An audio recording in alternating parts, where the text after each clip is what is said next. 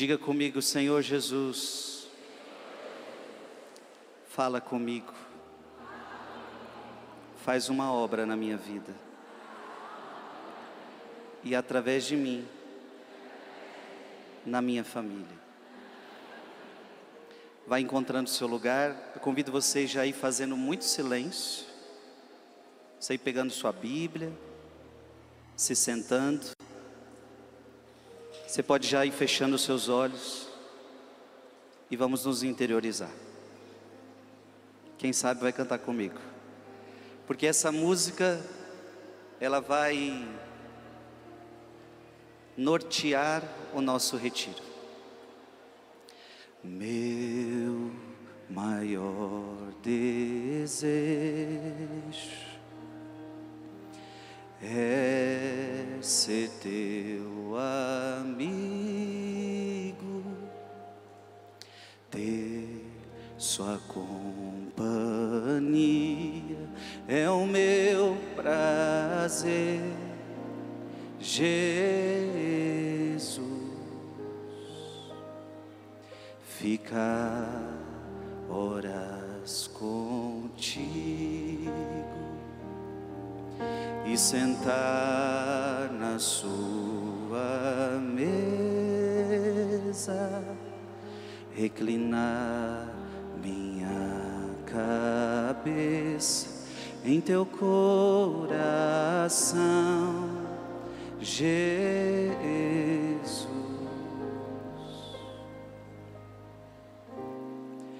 Quero escutar tua voz suave e forte a me guiar. Meu coração seja um com teu, meu coração seja um com teu e serei feliz. Segue teus braços para ele e canta, meu amigo fiel meu amigo fiel, meu amigo mais puro, mais puro, meu amigo. Qual é o nome dele? Jesus,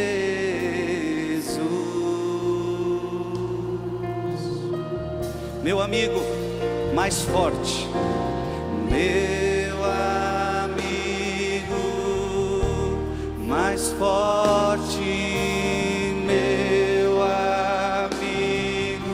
sempre, para sempre, meu amigo. Qual é o nome dele? Jesus. Ergue teus braços e canta mais uma vez, meu amigo fiel.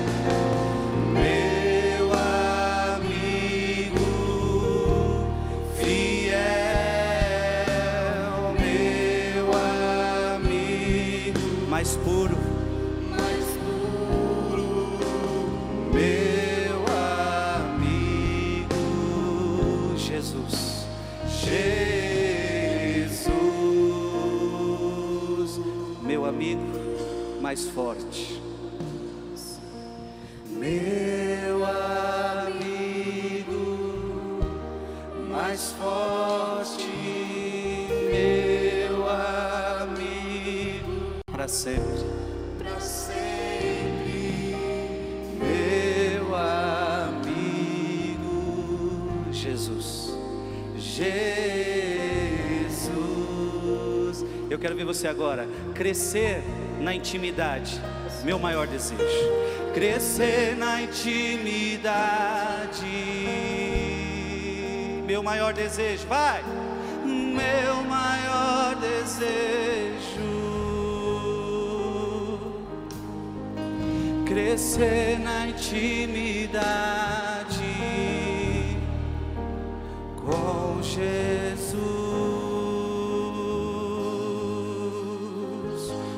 toda a minha alma, com toda a minha alma,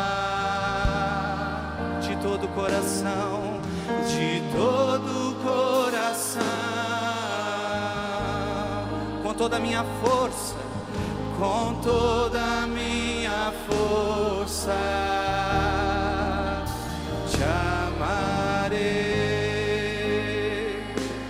Quero ver só você crescer na intimidade, vai. Crescer na intimidade. Meu maior desejo.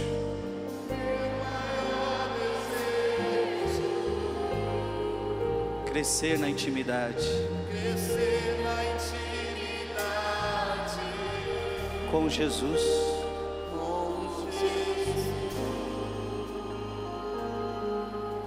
com toda a minha alma, de todo o coração. Com toda a minha alma, de todo o coração. Com toda a minha força.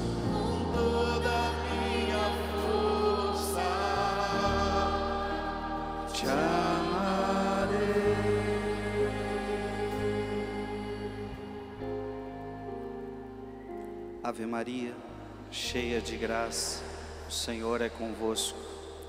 Bendita sois vós entre as mulheres, e bendito é o fruto do vosso ventre, Jesus. Santa Maria, Mãe de Deus, rogai por nós, pecadores, agora e na hora de nossa morte. Amém. Se tem alguém conversando do teu lado, pede para essa pessoa ficar em silêncio. As pessoas que estão aqui na frente, se puderem se sentar, o povo de trás agradece. Se vocês puderem só sentar no chão. Isso. Aí você também fica mais descansadinho. Isso. Mais uma Ave Maria. Ave Maria, cheia de graça, o Senhor é convosco. Bendita sois vós entre as mulheres, e bendito é o fruto do vosso ventre, Jesus.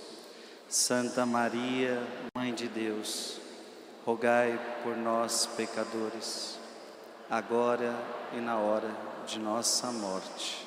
Amém. Meus queridos, você está aqui porque Deus chamou você, amém? Louvado seja Deus porque você está aqui na canção nova. E Deus vai falar muito ao seu coração.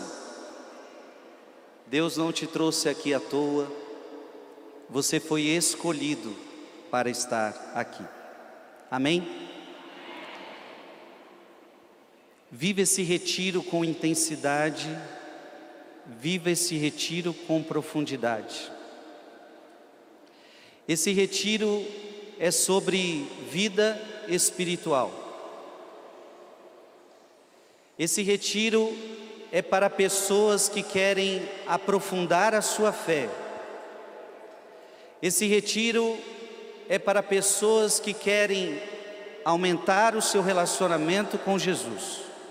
Quantos aqui querem aumentar o relacionamento com Jesus? Não estou ouvindo. Quantos aqui querem aumentar o relacionamento com Jesus? Então você está no lugar certo. Eu tenho certeza que você chegou na canção nova com um determinado relacionamento com Jesus e você vai sair da canção nova com outro, outra visão, um outro relacionamento com Jesus.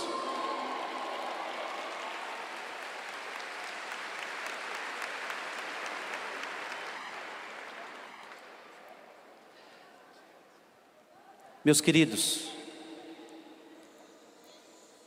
Deus é aquele que se comunica conosco.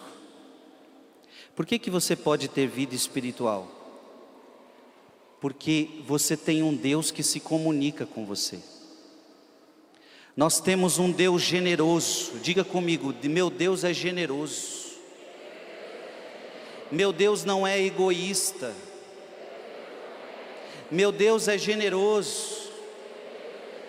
Olha para quem está do seu lado e diga: Teu Deus é generoso. E se Deus é generoso, minha gente, significa que Deus se comunica conosco. Significa que nós podemos nos relacionar com Deus. Meus queridos, aqui está a coisa mais bonita. Você e eu podemos nos relacionar com Deus. Relacionamento. Veja, isso parece pouca coisa, mas não é. O sol não precisa se relacionar com Deus. Você já viu algum dia o sol precisando descer e ir para uma capela rezar? Você vê que o sol tem essa necessidade de relacionamento com Deus? As árvores, os animais,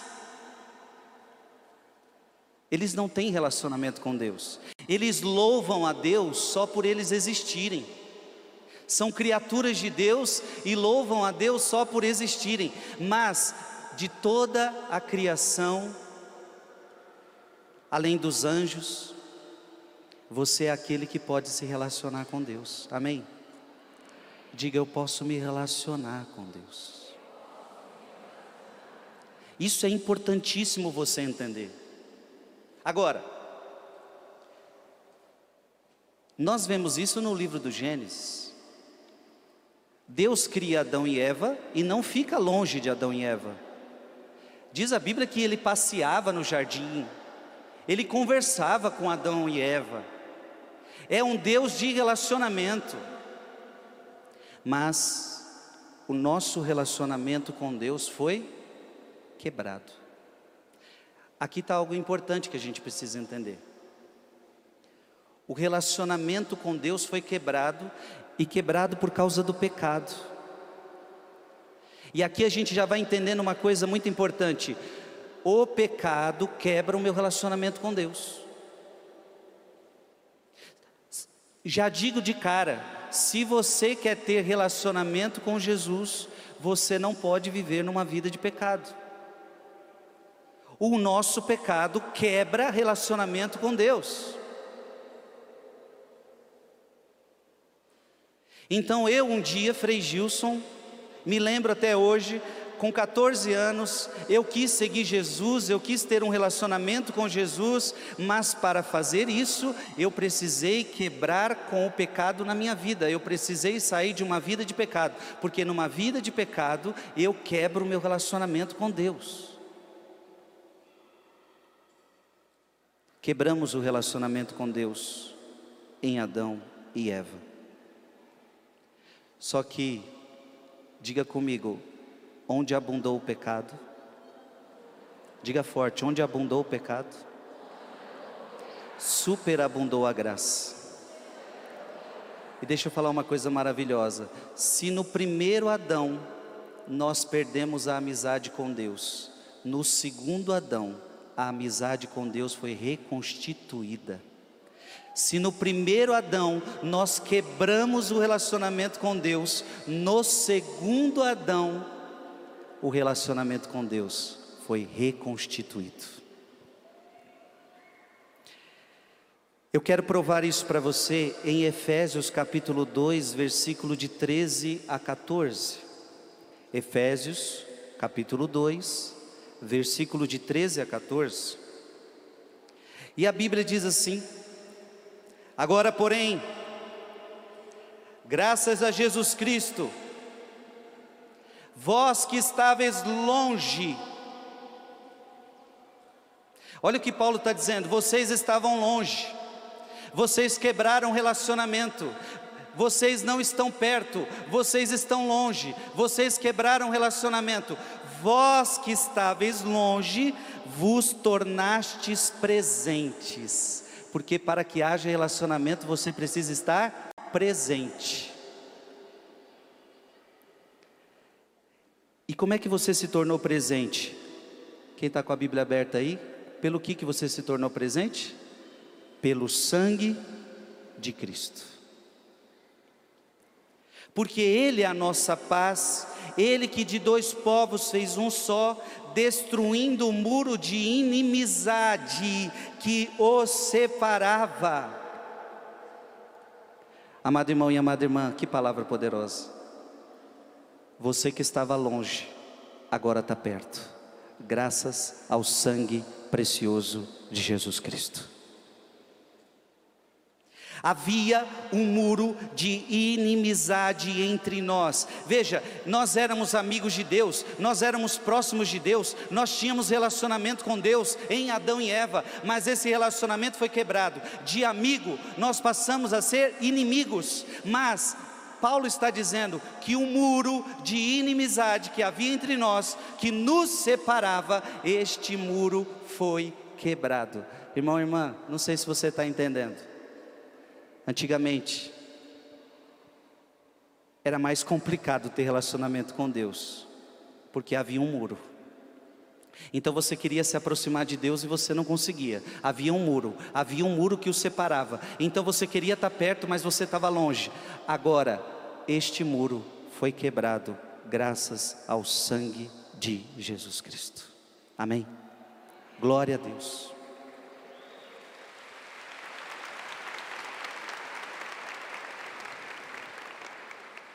que eu quero dizer é que agora você, tá, agora você pode estar perto de Deus.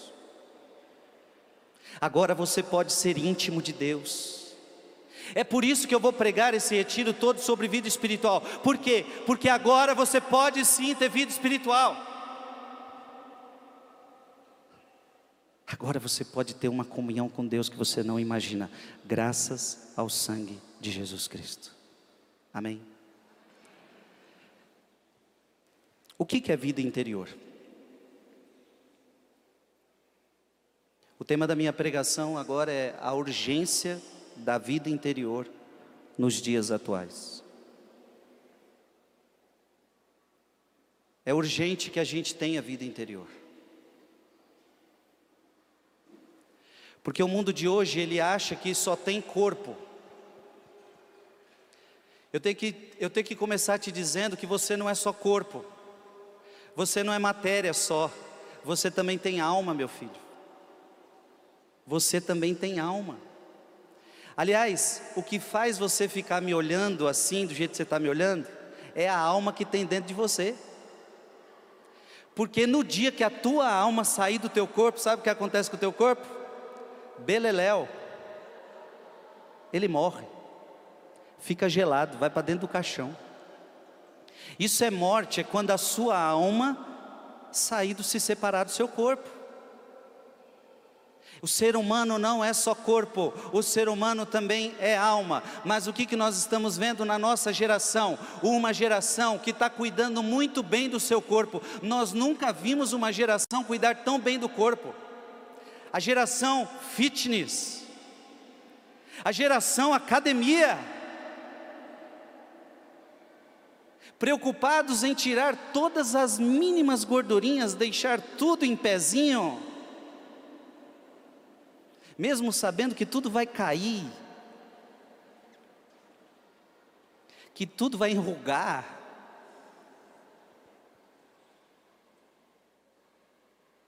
Mas o ser humano, ele visa só o corpo.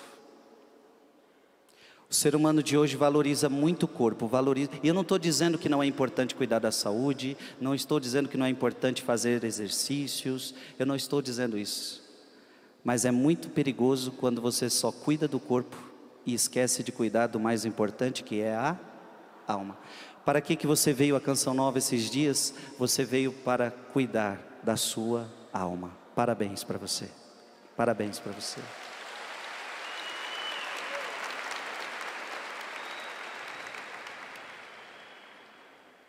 Olha para quem está do seu lado e diga, ô oh, criatura, lembra-te que você tem uma alma.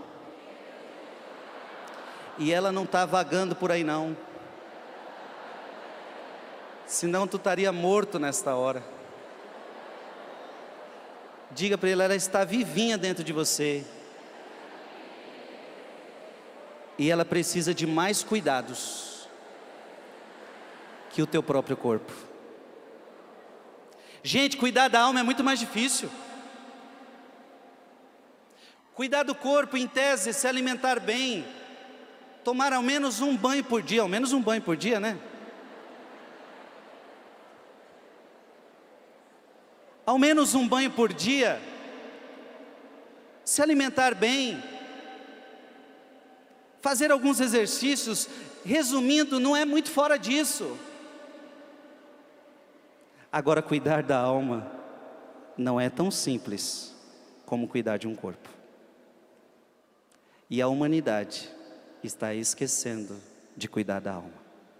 Eu quero que todos que vieram a este acampamento, aqueles que estão escutando em casa, aqueles que estão escutando essa pregação, que nunca mais se esqueçam do cuidado da alma. Amém?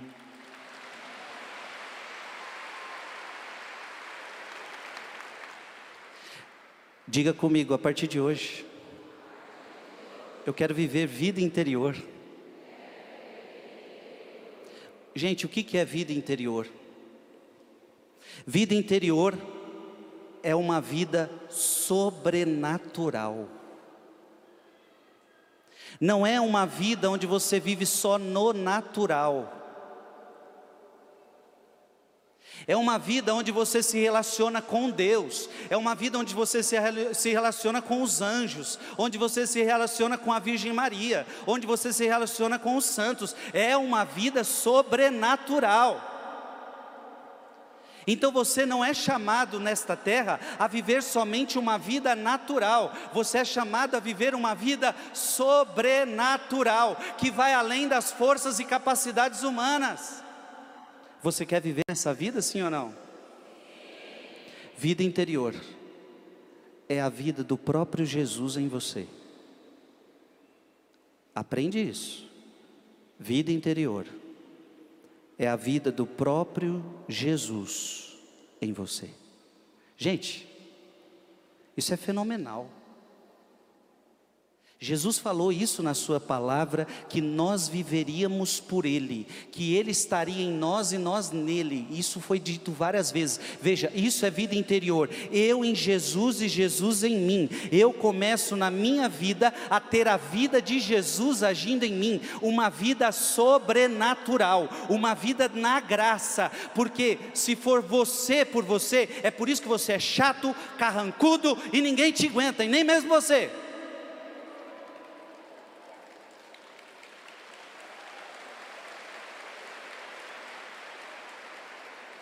Quando você está muito chato, carrancudo, quando você está você tá muito na carne, você está muito na carne. Quando a tua, tua vida é só de briga, é só de ciúme, é só de rivalidade, é só de inveja, é só de fofoca, é só de curtição, você está vivendo vida carnal. E você foi chamado a viver vida sobrenatural, sair da carne. Isso é vida interior. Nós vamos sair da carne. Nós vamos viver uma vida no espírito. Nós vamos viver uma vida em Deus. Vamos viver neste mundo. Não seremos anjos continuaremos sentindo os desejos da carne, continuaremos sentindo os apelos da carne, todos eles nós vamos continuar sentindo. Isso você precisa entender. A gente não vai parar de sentir. Não é porque agora você é espiritual que você vai parar de você vai parar de sentir. Você vai parar de pensar. Você vai parar de desejar.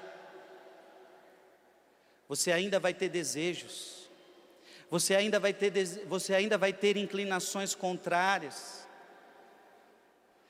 Mas vida interior é quando você diz: Eu não quero mais viver na carne, eu quero viver no Espírito. Por isso, Paulo vai dizer: aqueles que pertencem a Jesus Cristo, cru crucificaram a carne com as suas paixões e se atrelaram a Jesus Cristo. Isso é vida interior. Eu crucifiquei minha carne e a partir de agora já não sou eu mais quem vivo, é Cristo que vive em mim. Isto é vida interior.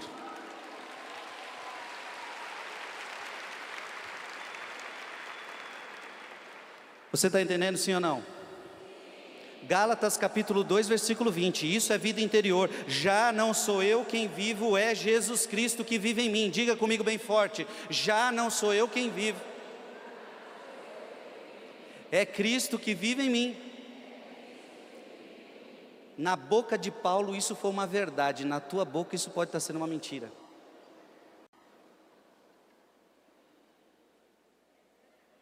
Ou, ou ao menos pode ser um desejo nosso, mas ainda não é uma verdade. Vida interior, é isso. Gente, o que, que foram os santos? Os santos foram homens que a gente olhava para eles e via Jesus. A gente olhava para esses homens e víamos Jesus. A gente olhava, as pessoas olhavam para uma Terezinha e via em Terezinha Jesus. Olhávamos para um João da Cruz e víamos em quem? Em João da Cruz Jesus. É isso. Isso é vida sobrenatural. Isso é vida espiritual. Isso é vida interior. É você não viver mais. É Cristo vivendo em você. Gente, os apóstolos entenderam isso. E doze homens mudaram o mundo. Mudaram o mundo porque eles entenderam que eles precisavam ser Jesus nessa terra. Eu quero que você até entenda o que eu vou dizer. O mundo não precisa de você. Porque você, por você mesmo, só estraga este mundo. Para ser bem sincero. Agora você com a graça você com Jesus, o mundo precisa do seu testemunho, mas o testemunho de Jesus em você, a vida de Jesus acontecendo em você, e isso é capaz de impactar sua família, isso é, cap é capaz de impactar o mundo, e isso é capaz de mudar as realidades ao nosso redor. Jesus vivendo em você. Diga comigo, eu quero isso. Jesus vivendo em mim. Então Jesus começa a fazer parte de toda a sua vida. É Jesus nos seus pensamentos, é Jesus nos seus olhos, é Jesus por onde você anda, é Jesus, é Jesus, é Jesus, é Jesus, é Jesus, é Jesus, e Jesus nunca é demais, minha gente. Só que preste atenção. A agitação da vida, ela tem nos roubado a vida interior. A agitação da vida tem nos roubado a profundidade da vida interior. E cada vez mais a gente está fugindo desta vida interior. E estamos nos entregando ao mundo. Então aqueles que querem viver vida interior não pode ter amizade com o mundo. Porque para ter vida interior, a tua amizade é com Deus. Se nós formos na Sagrada Escritura, em 1 João, capítulo 2, versículo de 15 a 17, diz assim: Não ameis o mundo, nem as coisas do mundo. Se alguém ama o mundo, não está nele o amor do Pai. Preste atenção. Não ameis o mundo e nem o que há no, no mundo. Porque se você ama o mundo, não está em você o que? O amor do, do Pai. É, é como se estivesse dizendo: se você ama o mundo, se você ama as coisas do mundo, você não vai ter vida interior. Porque tudo que há no mundo, a concupiscência da carne, a concupiscência dos olhos, e a soberba da vida. Então, gente, tudo que há no mundo, concupiscência dos olhos, concupiscência da carne e a soberba da vida. Tudo isso não procede do Pai, mas do mundo. O mundo passa com as suas concupiscências, mas quem cumpre a vontade de Deus permanece eternamente. Essa palavra está clara para nós. Eu não posso amar o mundo. Eu não posso amar as coisas do mundo. Veja, é urgente a vida interior nos dias atuais, mas você vai precisar entender que para viver vida interior, você vai ter que abandonar o mundo. Amém? Você está disposto em abandonar o mundo? 1 João capítulo 5, versículo 19. Sabemos que somos de Deus e que o mundo todo jaz sob o poder do maligno. Diga comigo, eu sou de Deus, mas o mundo está sob o poder do maligno. Filho e filha, então preste atenção. Eu não posso fazer parte deste mundo, porque o mundo não pertence a Deus. O mundo está sob o poder do maligno. É a Sagrada Escritura que está dizendo. Ou seja, eu não posso viver as coisas do mundo, eu não posso viver as realidades do mundo, porque este mundo está patrocinado pelo diabo. Quem diz isso também é Apocalipse capítulo 12, versículo 12. Eu não sei se você se recorda dessa palavra, mas olha o que a Bíblia diz: Mas, ó terra e mar, cuidado. Olha o que a Bíblia está dizendo: terra, cuidado. Por quê? Porque o demônio desceu para vós, cheio de grande ira sabendo que pouco tempo lhe resta. A Bíblia está dizendo que o demônio não está no inferno. A Bíblia está dizendo que o demônio está na terra. É por isso que você é tentado todos os dias.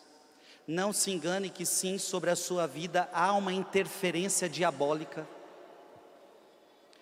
O demônio, diz a Bíblia, rodeia ao teu redor 24 horas por dia, procurando a quem devorar, como um leão que ruge, procurando a quem devorar. Então, Apocalipse 12, 12 está dizendo: terra, cuidado, terra, cuidado. Então, a, a, este mundo, preste atenção, este mundo não foi feito para curtir.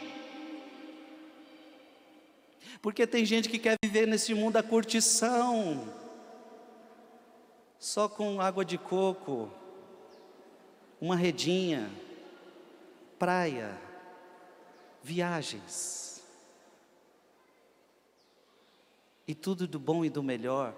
Este mundo não é lugar de curtição, este mundo é lugar de luta. Amém?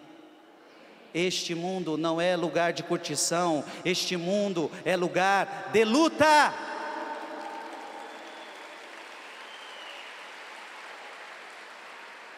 E luta contra quem, gente? Luta contra o demônio. Cuidado, cuidado, cuidado. Olha para quem está do seu lado e diga: cuidado. Diga para ela: para de viver na curtição.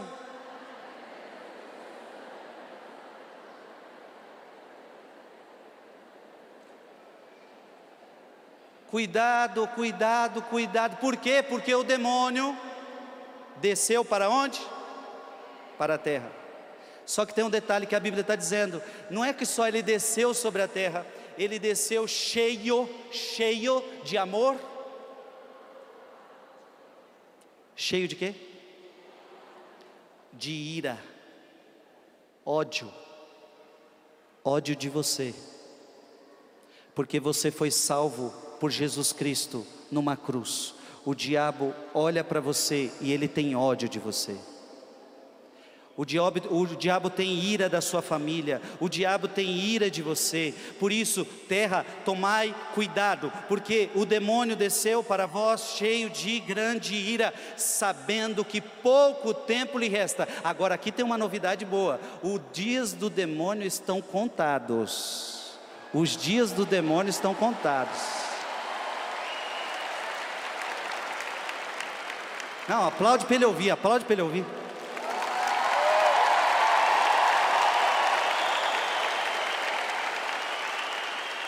Eu quero que você entenda uma coisa: o bem vai durar para sempre. As coisas de Deus duram eternamente, como a gente viu. O mundo passa com as suas concupiscências, mas quem faz a vontade de Deus permanece eternamente. Portanto, Deus vai reinar para sempre, o bem vai viver para sempre, o, o bem vai durar eternamente. Agora, o mal tem os seus dias contados.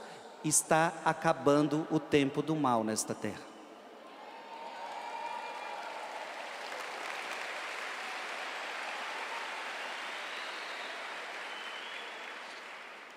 Só que como falta pouco tempo, ele vai trabalhar mais rápido e mais forte, sabendo que pouco tempo lhe resta. Você está entendendo sim ou não? Então olha para quem está do seu lado e diga, então toma cuidado. Diga porque o bichão está solto. E diga para ele, ele quer você, viu?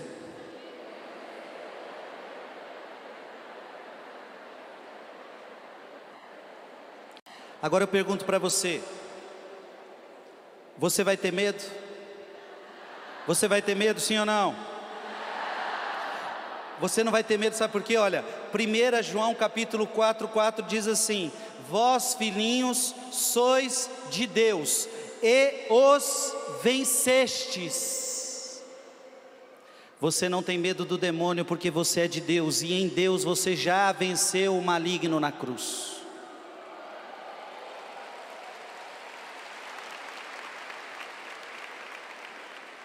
Agora preste atenção nessa palavra. Vós, filhinhos, sois de Deus e o vencestes. Coloca a mão no seu coração. Porque o que está em vós é maior do que aquele que está no mundo.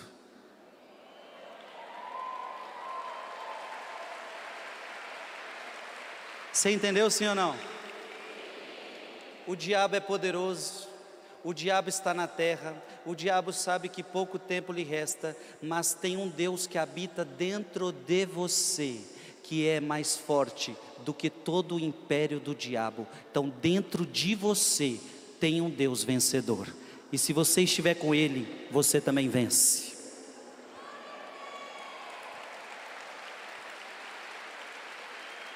Amém.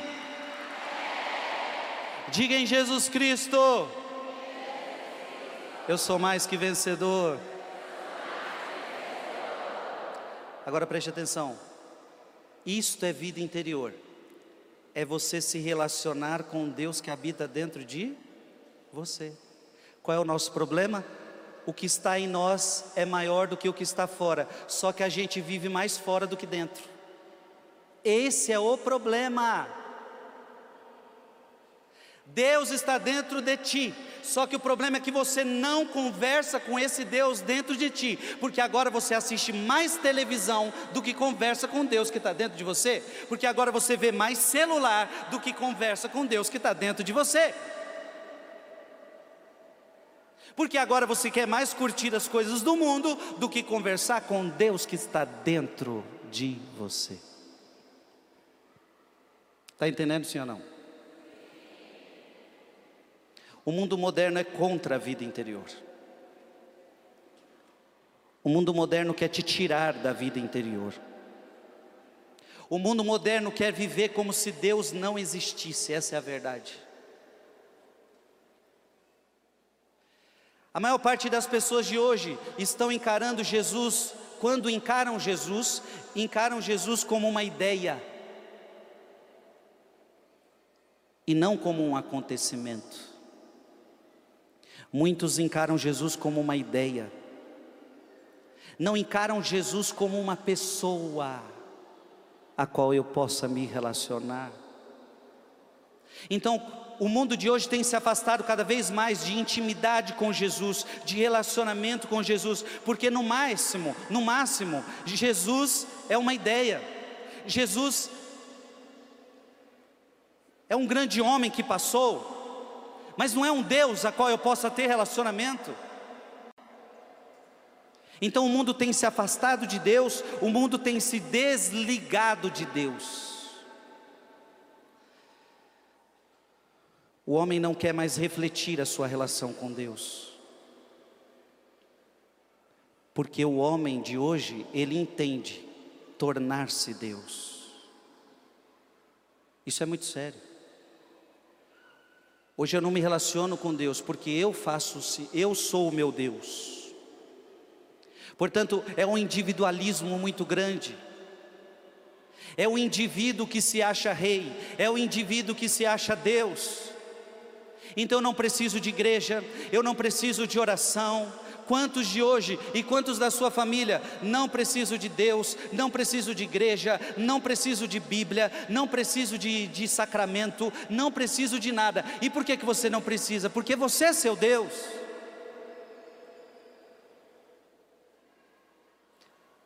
Quantas vezes você viveu a vida sem Deus? Quantos aqui já viveram uma vida sem Deus? Praticamente todos nós já passamos por essa experiência. O mundo de hoje quer cada vez mais autonomia, independência. O que que, o que que Adão e Eva fez? Autonomia. Quem manda na minha vida sou eu. O refrão do mundo de hoje é aquele que a gente vê muitas vezes na televisão: meu corpo, minhas regras. É assim ou não é? Na tua vida também é assim? O mundo é meu corpo, minhas regras, quem manda na minha vida sou eu, e eu faço da minha vida o que eu quiser, e na vida de um cristão não, quem manda na minha vida é Jesus Cristo, eu faço na minha vida o que Jesus quiser, e não o que eu quero. Acaso não sabeis que o vosso corpo não vos pertence, diz Paulo apóstolo, que vós sois templo de Deus, vós sois templos do Espírito Santo, portanto não tem nada a ver esse negócio de meu corpo, minhas regras, mas para o mundo que a gente vive é assim. Um ser humano autônomo, independente de Deus. Adão e Eva, quando comeram o fruto, era isso que eles estavam dizendo a Deus. Nós não precisamos de você. Nós podemos seguir nossa vida sozinhos. O tema desse acampamento é: sem mim nada podeis fazer. Eu quero que você saia daqui esses dois dias com essa grande certeza no teu coração. Sem Jesus eu não posso nada. Sem Jesus eu não posso mas o mundo, ele acha que pode caminhar sem Deus, o mundo acha que pode caminhar sem Jesus, o mundo tende para o esquecimento de Deus, o mundo rejeita Deus, rejeita regras, rejeita princípios, rejeita os mandamentos de Deus. Para o mundo de hoje, Deus é aquele que aprisiona a minha liberdade, aprisiona a minha vontade. Para o mundo de hoje, Deus, ele é um inimigo meu. Para muita gente, Deus se torna um inimigo. Inimigo do que? Da minha liberdade, da minha autonomia, da minha independência. Deus se tornou o inimigo do homem moderno. O mundo moderno rejeita a autoridade de Deus. Rejeita a autoridade de Deus e colocou e dá mais autoridade a ciência, a tecnologia. A ciência e a tecnologia, o mundo se prostra, o mundo respeita a autoridade da ciência, o mundo respeita a autoridade da tecnologia, mas esquece da autoridade de Deus. É assim ou não é, minha gente? Pode ver quando alguém se revolta na, contra a igreja.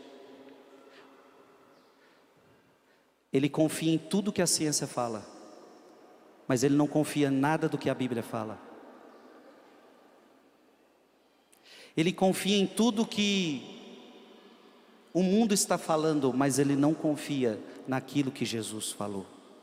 Este é o mundo que a gente vive. Este é o mundo que a gente vive, que dá mais autoridade. Eu não estou dizendo que a ciência é ruim, não estou dizendo que a tecnologia é ruim mas rejeitar a autoridade de Deus e dar mais autoridade naquilo que foi criado por Deus. Então o mundo tem vivido no materialismo, onde só pensa em coisas materiais, onde só pensa em coisas mundanas,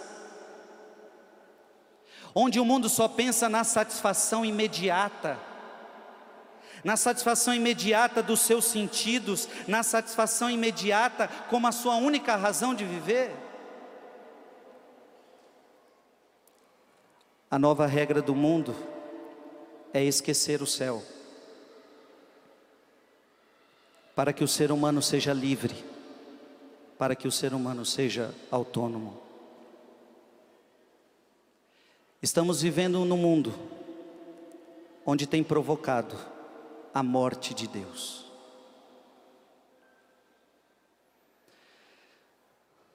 Deus não morreu só na cruz, mas Deus morre todos os dias quando a gente o rejeita. Sim ou não? O mundo de hoje tem matado a Deus. Só que tem um problema: quando você mata Deus, você perde a referência da verdade, você perde a referência do amor, você perde a referência do belo, você perde a referência do bem e do mal. Então, olha o que acontece: quando o mundo mata Deus, quando o mundo esquece Deus, o bem se torna mal, o belo se torna feio, a verdade se torna relativa. Então é por isso que a gente tem vivido num mundo bagunçado, minha gente. Porque o que é feio estão falando que é bonito. E de repente você vê uns trem desengonçados na rua e estão falando que aquilo é bonito.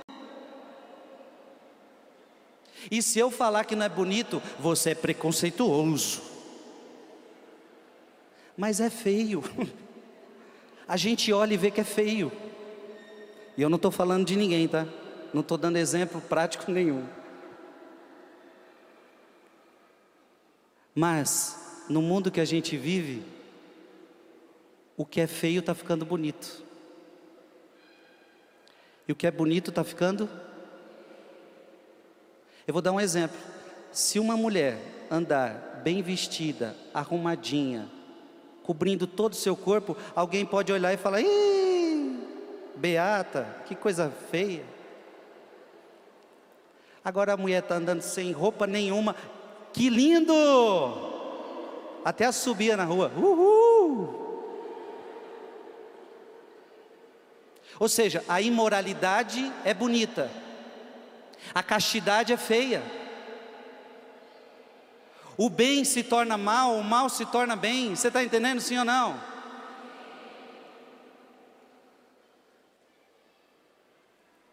A verdade se torna mentira, a mentira se torna verdade. Esse é o mundo que a gente tem vivido, minha gente. Porque agora o, in, o, o, indivíduo, ele é o centro de referência. Quem é o centro de referência? Não é mais Deus. O centro de referência é o homem. E aqui desanda tudo quando o homem é o centro de referência. E isso que muitos filósofos queriam que acontecesse, e está acontecendo. O homem é o centro de referência eu decido o que é bom, eu decido o que é mal. Eu não preciso de Deus, eu não preciso da igreja, eu não preciso de Bíblia. Eu decido o que eu faço da minha vida.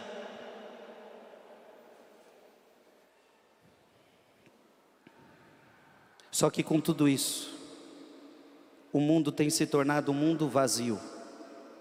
Sim ou não? Quanto mais o ser humano se afasta de Deus, e o que eu quero que vocês entendam?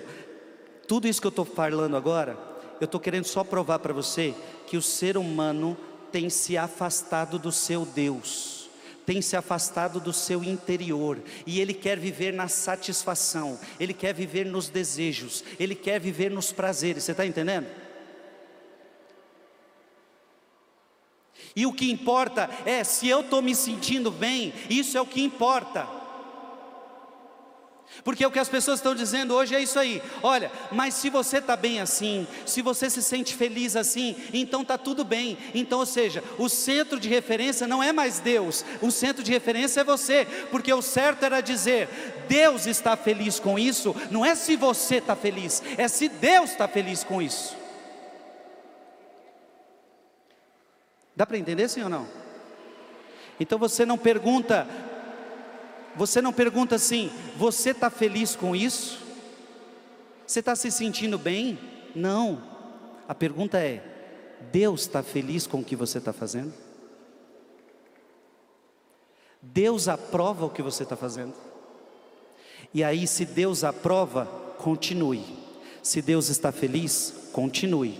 Agora, mesmo que você se sinta bem, mesmo que você esteja se sentindo feliz, mas se Deus desaprova o que você está fazendo, você deveria deixar de fazer o que você está fazendo para fazer a vontade de Deus. Porque na verdade, você não é feliz quando você faz a sua vontade. Na verdade, você acha que você é feliz, mas você não está sendo feliz coisíssima nenhuma, porque o ser humano só é feliz quando faz a vontade de Deus.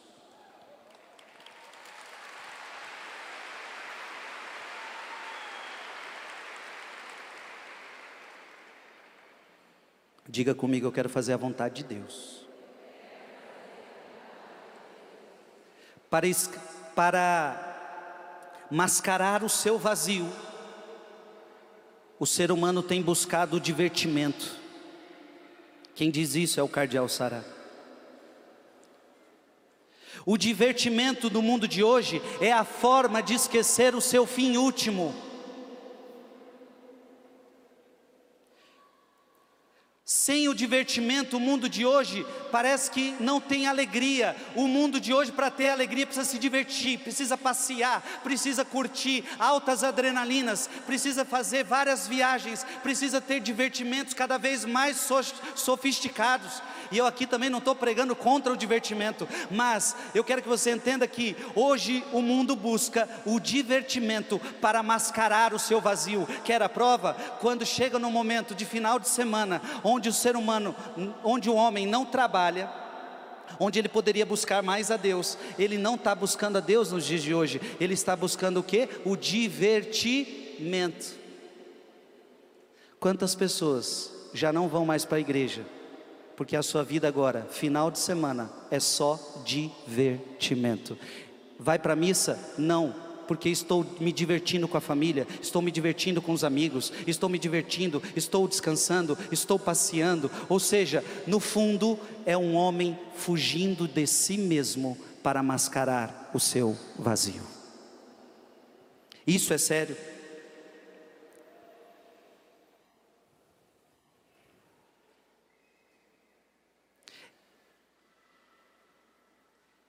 Não fuja de Deus. Uma vida sem Deus, o homem constrói o seu inferno na terra. Com uma vida sem Deus, o homem constrói o seu inferno na terra. Portanto, meus queridos, é urgente a vida interior nos dias atuais. Sim ou não? Ficou claro para você a urgência? O que eu quero que você entenda é que você entenda é que você não pode ir para onde estão indo a maioria. Deixa eu falar para você. Deixa a maioria ir para o lado que eles querem. Porque a maioria vai seguir mídia, a maioria vai seguir a opinião das pessoas, a maioria vai seguir o mundo, a maioria vai seguir a, as propostas do mundo, mas você não segue maioria, você segue somente a Jesus Cristo. Somente a Jesus Cristo. Então não siga a maioria, siga a Jesus. Você vai fazer então um sistema contrário. Isso é vida interior. Eu vou na, eu vou na, eu vou contrário a este mundo. Levanta a mão, quantos querem ir, querem ir contrário a este mundo? Levanta a mão. Oh, glória a Deus. Filmou você, viu? As pessoas da tua casa estão tá te vendo lá. Eles estão falando, ih, Frei, essa daí eu conheço. Aí diga assim, ó, Pode acreditar, diga comigo, pode acreditar. Eu vou voltar diferente. Aleluia.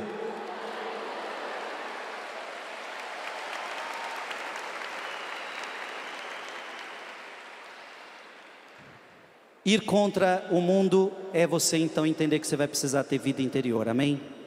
Gente, vida interior é aquilo que Jesus falou para Marta e para Maria. Quando Marta estava trabalhando muito, estava fazendo os trabalhos da casa, servindo Jesus, e Maria estava aos seus pés escutando Jesus.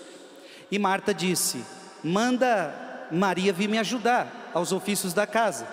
E Jesus disse para Marta: Marta, Marta, você anda muito agitada com, as, com essas coisas, porém, uma só coisa é necessária. Gente, vida interior é a coisa necessária para a tua vida. Amém? Isso é vida interior, é aquilo que é necessário. Por quê? Por meio dela, por meio da vida interior, você chega ao seu fim último. Porque por meio da, da vida interior você alcança a salvação da sua alma. Então, quando Jesus está dizendo assim: Olha, eu não vou tirar isso dela, porque a vida interior é a única coisa necessária. Você pode tirar tudo da tua vida, mas você não pode tirar a vida interior. Amém? Irmão e irmã,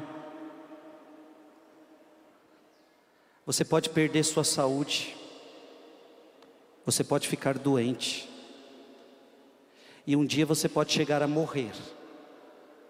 Mas o importante é que a tua alma nunca fique doente. O importante é que a tua alma sempre esteja viva. O mais importante é o que está dentro e não essa carcaça que a gente vê fora. A única coisa necessária é a vida interior. Amém. Então você precisa de vida interior. Então, o que é a coisa necessária? É escutar a palavra de Deus, isso é necessário. Escutar a palavra de Deus, viver dela para salvar a sua alma. Gente, isso é o mais importante. Então, o que é a vida interior? É a pessoa que está nesta terra preocupada mais com o céu do que com este mundo. É a pessoa que está preocupada com a salvação da sua própria alma. Eu quero me salvar. Então, vida interior não é luxo, vida interior é necessidade. Se eu não rezar, se eu não tiver vida interior, eu não serei salvo. Eu quero o céu, eu quero me salvar e por isso, a partir de hoje, viverei uma vida séria em Deus, viverei uma vida de vida interior, porque eu preciso salvar a minha alma. Você está entendendo? Sem oração, sem, sem vida interior você vai se perder. Sem vida interior eu chego a dizer que você vira um bicho. Tem gente que está mais parecendo bicho que ser humano.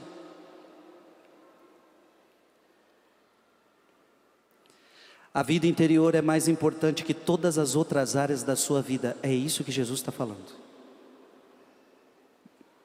Você entende o que eu falo, sim ou não? Acho que você não entendeu.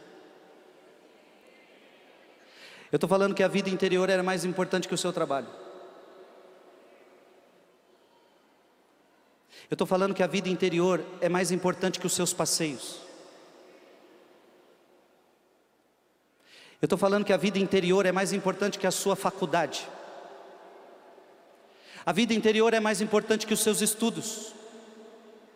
Só que você dá mais tempo ao trabalho, você dá mais tempo à faculdade, você dá tempo a tudo isso, e a tua vida interior está um lixo um lixo.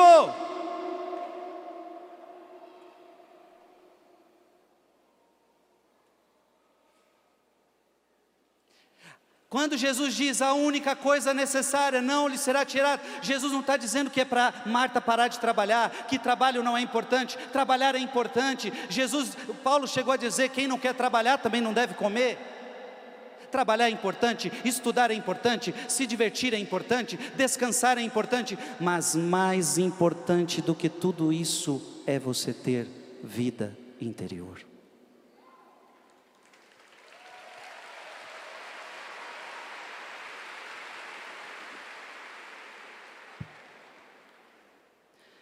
A Escritura diz em João, decora essa palavra, João capítulo 6, versículo 27.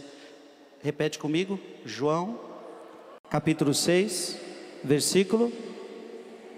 Essa palavra diz assim: Trabalhai não pela comida que perece, mas pela que dura até a vida eterna. Glória a Deus. Tem gente aqui que só está trabalhando para colocar pão na mesa. Tem gente aqui que só tá, vive a vida trabalhando só para depois andar com a sua roupinha de marca. Que logo você enjoa.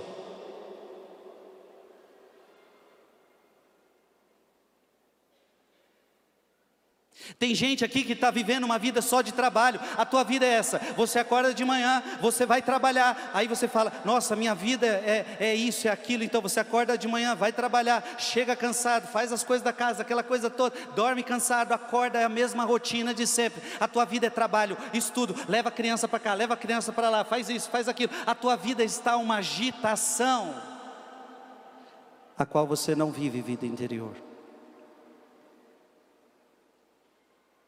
A próxima pregação já é para a gente avançar, porque a gente vai falar de vida de oração. Mas você está entendendo que a gente está vivendo longe de nós, a gente está vivendo longe do nosso interior, a gente está igual Marta, muito agitado com os afazeres da vida. Olha para o freio agora, porque essa palavra eu sinto que é para todo mundo escutar. O teu problema é que você está muito agitado com os problemas da sua vida, a sua faculdade, o seu trabalho, as coisas da casa, as coisas do trabalho, as coisas não sei da onde, as coisas até da igreja que você tem que trabalhar e você tem que fazer, mas você está esquecendo de cuidar do mais importante, que é o Deus que mora dentro de você, quer conversar contigo. A única coisa necessária você está esquecendo. Porque você está muito agitado com as coisas do mundo, portanto a Bíblia está dizendo: trabalhai não pela comida que perece, mas trabalhai pela que dura até a vida eterna. Então para de organizar a sua vida sem Deus. Gente, Jesus era um homem de vida interior.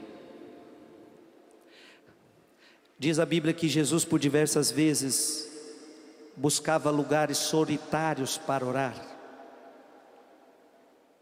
para ficar sozinho. Se a gente ler Bíblia, a gente vai ver um homem que buscava a sua vida interior com o seu pai. Jesus por várias vezes rezou de madrugada. Vou terminar fazendo essa homilia na missa de domingo, que vai ser o evangelho de domingo.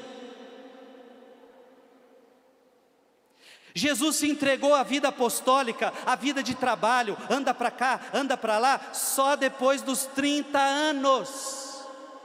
Significa que em 30 anos ele viveu silêncio e oração, vida interior. Falava constantemente com seu pai, dizia várias vezes: Eu e o Pai somos um, isso é vida interior. Eu e o Pai somos um. Ensinou-nos a rezar, víamos Jesus rezando. No seu momento mais difícil, ele busca a presença do Pai no Getsemane. Portanto, Jesus é um homem de vida interior. Amém.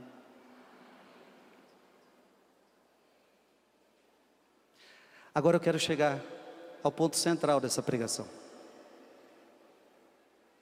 Pergunto mais uma vez, depois de tudo que eu já falei, vocês querem ter vida interior, sim ou não?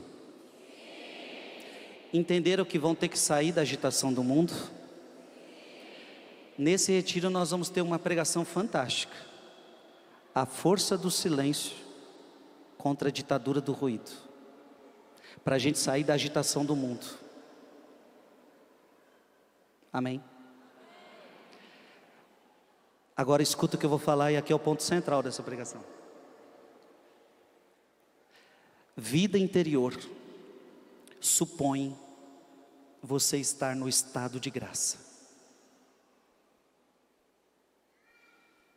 Como é que você me diz que quer ter vida interior se você está numa vida de pecado?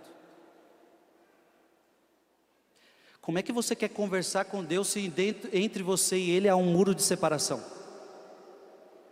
Então aqui tem um problema sério que você precisa resolver e resolver nesse retiro. Você não pode voltar para casa sem resolver essa questão. Porque você me disse que quer ter vida interior, mas você só vai conseguir ter vida interior se você estiver em estado de graça. Frei, mas o que é estar em estado de graça? Em outras palavras, não estar em pecado mortal. Para ser bem simples, preste atenção: todos os que aqui estão, ou você está em pecado mortal, ou você está em estado de graça. Sim ou não? Eu creio que nem todo mundo aqui está em estado de graça. E também nem todo mundo aqui está em estado de pecado mortal. Mas não tem como você estar nos dois, é isso que eu quero que você entenda. Não tem como você, ao mesmo tempo, estar em estado de graça e estar em estado de pecado mortal. Não, ou você está em estado de pecado mortal, e o que, que é o pecado mortal? É aquele pecado muito grave, que você faz sabendo que é pecado Sabe o que é pecado? Sei. E mesmo assim você continua fazendo? É, mesmo assim eu continuo fazendo porque não é tão fácil mudar, eu não, não é tão simples assim, não sei o que. No fundo você não conseguiu ainda se arrepender de verdade. Você sabe que é pecado, você sabe que é uma coisa grave e você faz porque você quer. Então isso é pecado mortal. Se você não sair do pecado mortal, você não vai conseguir estar no estado de graça. Está entendendo sim ou não? Frei, eu tenho um pecado mortal, o que, que eu tenho que fazer? Você precisa urgente buscar um confessionário, buscar o sacerdote, arrepender-se desse pecado. E pronto. Sair dali decidido a não fazer mais aquele pecado. A partir do momento que você confessa com o sacerdote, arrependido, não querendo mais cometer aquele pecado, você entra para o estrado de graça, minha gente. Portanto, a confissão é aquele, aquele lugar onde Jesus nos deixou para a gente restituir o estado de graça, se é que a gente perdeu. E qual foi o dia que você ganhou o estado de graça? No dia do seu batismo. Deixa eu só dar uma olhadinha. Quem aqui já foi batizado? Levante a sua mão. Oh, glória a Deus. Então deixa eu falar, fica com o bracinho levantado. Olha aqui, todo mundo aqui foi batizado. Então aqui ninguém pode reclamar que, que não recebeu a graça de Jesus Cristo. Todos nós recebemos a graça de Jesus Cristo.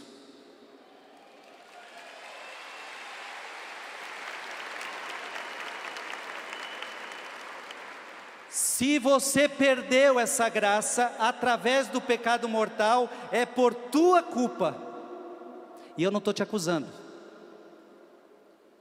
Mas eu só quero que você entenda que é por isso que você fala na missa: por minha culpa, minha culpa, minha tão sem vergonha. E sabe por que é sem vergonha? Porque eu não estou falando de um pecado que você fez e você nem sabia que você estava pecando. Repente, tem pecados que a gente faz, quando a gente vai ver, a gente já falou uma palavra que não devia falar, a gente já foi impaciente, que não, não, nem pensou e já foi, não é isso? Eu estou falando de um pecado premeditado. Você sabe que é um pecado grave, você está vivendo nesse pecado porque você quer. Por isso que eu falei, sem vergonha. Você quer viver vida interior? Você quer viver vida interior? Você então precisa lutar para estar em estado de graça. Isso é muito importante, minha gente. O que é o estado de graça? É a vida eterna já começada em você. Isso é forte, hein? Diga comigo, estado de graça. É a vida eterna que já começou em mim. Frei, da onde você tirou isso? João capítulo 3, versículo 36. Aquele que crê em mim tem a vida eterna. Não está dizendo terá. Não está falando terá um dia.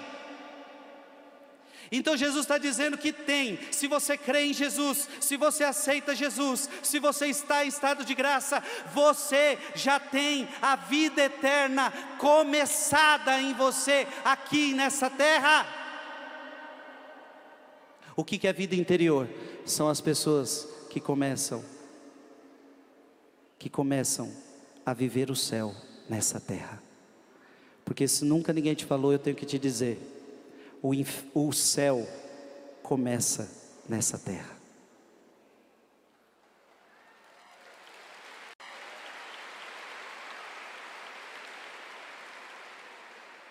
Estamos na canção nova. Está o Eto aqui, cofundador da canção nova, Paula. O padre Jonas não foi para o céu, ele já tinha começado a viver o céu aqui nessa terra. Isso isso é santidade. Agora, o inferno também começa nessa terra. Uma vida sem Deus, uma vida sem a graça, já é o inferno nessa terra. Você quer viver o céu ou o inferno nessa terra? Amém? Então preste atenção.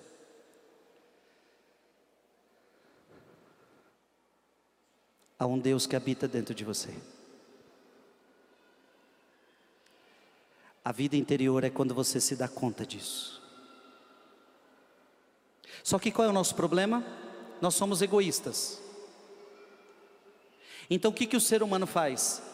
Ele vive numa conversa consigo mesmo. Ele vive numa conversa com os seus desejos, com as suas paixões. Ele vive uma conversa com o seu egoísmo. Então, seja, você não conversa com Deus, você conversa consigo mesmo. Então, o que é vida interior? É quando você deixa de falar consigo mesmo e começa a falar com Deus. Vida interior é quando você nega as suas paixões, é quando você nega o seu egoísmo, é quando você nega as suas vontades e começa a se relacionar com o outro, começa a se relacionar com Deus. Meus queridos, é por isso que Jesus disse: se alguém me quer seguir, negue-se a si mesmo. Ou seja, para você ter relacionamento comigo, primeiro você tem que sair da jogada. As suas vontades, os seus desejos, tem que sair da frente, porque você tem que agora aceitar os meus desejos e as minhas vontades sobre a sua vida. Vida interior é a pessoa que então começa a se relacionar com Deus, a conversar com Deus, a dialogar com Deus que habita dentro de você. Gente, isso é tão forte que eu estou falando. E eu vou te fazer uma pergunta para você entender a grandeza do que eu estou dizendo. Deus habita no sol? Sim ou não? Não. Deus, Ele sustenta o sol. E nesse sentido, Deus está em todos os lugares, ok? Porque Deus sustenta tudo. Agora, quando eu digo que Deus está em você, é diferente da forma que está no sol, é diferente na forma ao qual a, a forma de Deus estar presente em toda a sua criação, porque em você é como se Deus estivesse num santuário. Acaso não sabeis que vós sois templos de Deus? E que o Espírito Santo mora dentro de você.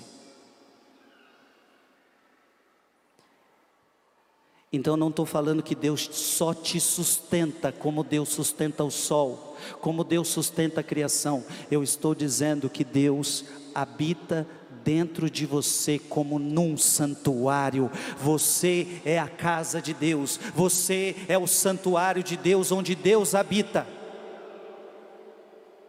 Então, nesse retiro, A gente vai tentar fazer você entender isso. Porque não é possível que eu seja o santuário de Deus e esteja vivendo longe de mim mesmo, fugindo. Porque é assim que o ser humano faz. Ele foge de Deus. Ele foge de si mesmo.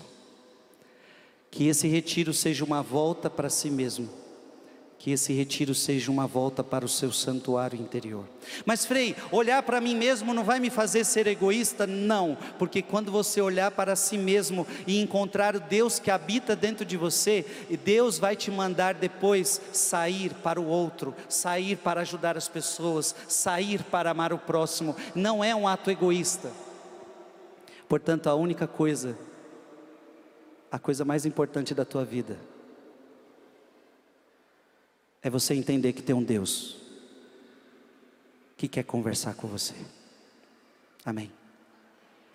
Diga comigo, eu já entendi. Eu quero ser amigo de Deus. Eu quero ser amigo de Jesus.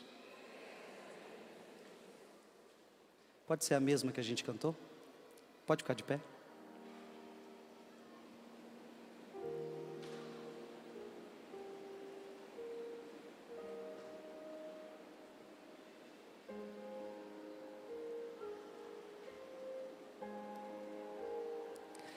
Dá uma despreguiçada. Agora ergue teus braços mais alto que você pode, diga: Jesus, eu quero crescer na intimidade. Eu quero voltar para este santuário interior. Ah, meu irmão, minha irmã, se Deus habita dentro de você, significa que lavando uma louça, você pode falar com Deus que mora dentro de você. Amém? Significa que lá na fila do banco você pode falar com Deus que mora dentro de você. Significa que dentro de um carro você pode falar com Deus que mora dentro de você. Em qualquer lugar, em qualquer hora, Deus está dentro de ti. Cante isso, crescer na intimidade. Crescer na intimidade. Meu maior desejo. Meu maior desejo. Crescer na intimidade. Crescer na intimidade com Jesus.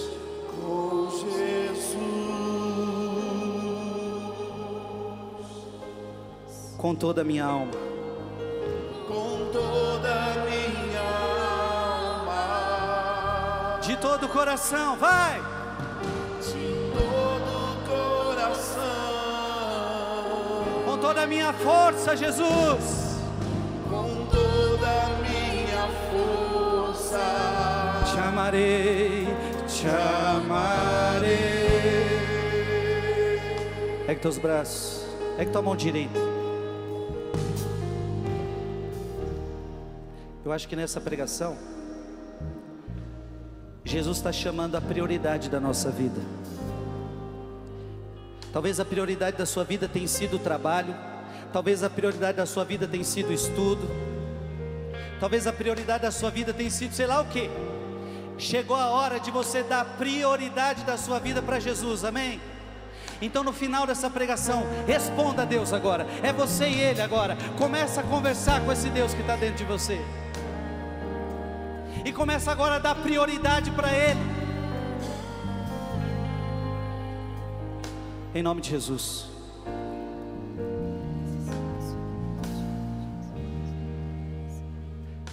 Eu só consigo ter vida interior se eu estiver em estado de graça. E se é alguma pessoa que está escutando essa pregação, você fala: Poxa, Frei, eu estou no pecado mortal. Em nome de Jesus, vai buscar um sacerdote urgente. Você que está na canção nova, você tem que se confessar aqui. Tente se confessar. Você que está no pecado mortal, você que está afastado de Deus, você que está naquele pecado grave, consciente, Chegou a hora de dar um basta nisso. Em nome de Jesus. Ergue teus braços. Solta a sua voz no Espírito.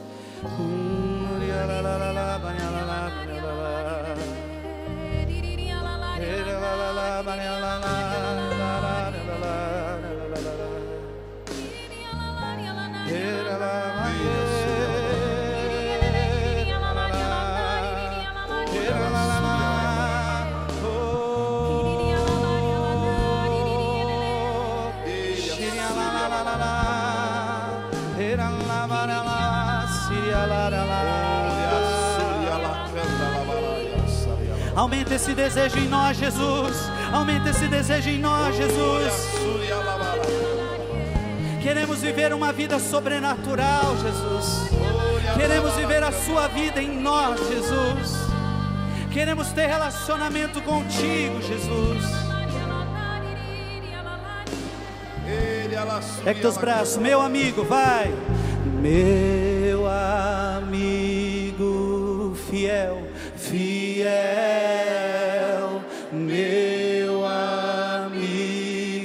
mais puro, mais puro, meu amigo Jesus.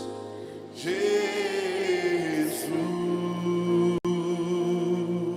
Meu amigo, meu amigo mais forte. Meu amigo mais forte. Meu amigo para sempre.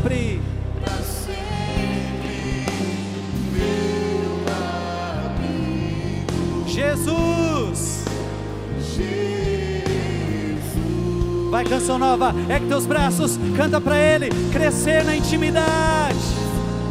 Crescer na intimidade. Meu maior desejo. meu maior desejo, Crescer na intimidade. crescer na intimidade Com ele, com Jesus.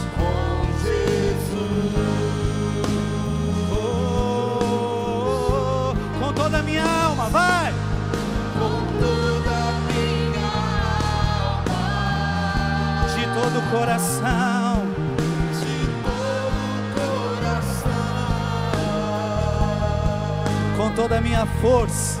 com toda a minha força. Te amarei.